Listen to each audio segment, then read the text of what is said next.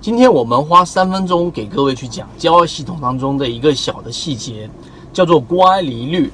什么叫做乖离率呢？呃，这里面要从这一个指标或者说这一个乖离率这个概念的背后的本质来进行啊这个剖析。首先，市场里面百分之九十九的参与者都是我们所说的散户，这是我们 A 股市场里面的一个结构特点。所以，既然大部分都是散户，而散户里面所拥有的个性，他们所拥有的共性，我们应该多去研究他们的共性。而这个共性呢，呃，大部分都是来自于，举个例子，当散户去买入一只个股的时候，他所预期的这一种操作周期，大概也就是一个星期左右啊，或者是两个星期，都是偏短线的操作。这是第一个。第二个，散户一旦被套啊，尤其是被套了百分之十以上的时候，往往会选择趴在地上装死，就是不动啊，不动为王啊，套百分之二十，套百分之三十啊。例如说，零七零八年的中国石油啊，从高位一直调到现在都没有任何解套的这种迹象，这是散户这个特点里面的一个共性。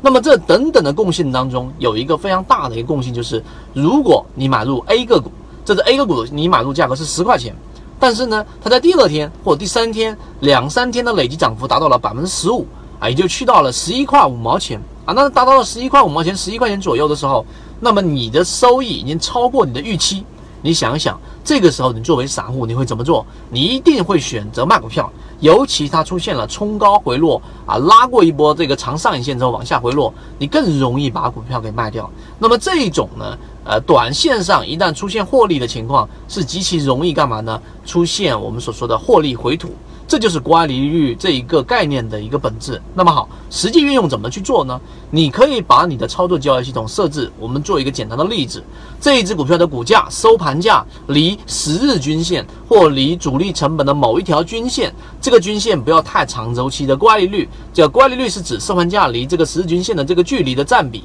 当它离到百分之八以上的时候，这样的个股往往都会出现一个回调，这是第一个。第二个，当个股跌破十日均线或者十五日均线之后，超过百分之八的乖离率的时候，它往往也会触发一波反弹。把刚才我所讲的那个逻辑反向理解，如果你买进去个股 A 个股十块钱，但是呢，你原来预期它会有一波上涨，结果出现了两三天调了百分之七到百分之八左右，这个时候散户哈会大部分会选择把股票给卖掉，因为恐慌。那如果说个股的下跌是快速的调整，更加容易让散户因为吓到啊，因为恐慌把股票给卖掉。当卖的个股越来越多，当卖卖的个股的散户越来越多的时候，就会触底反弹，因为这个时候抛压已经结束了嘛。所以这两种逻辑都告诉给大家，乖离率是一个非常重要的设计逻辑。当你的个股偏离某一个标准，达到一定的百分比的时候，你就要考虑卖股票。当一只个股负乖离率达到某一定百分比的时候，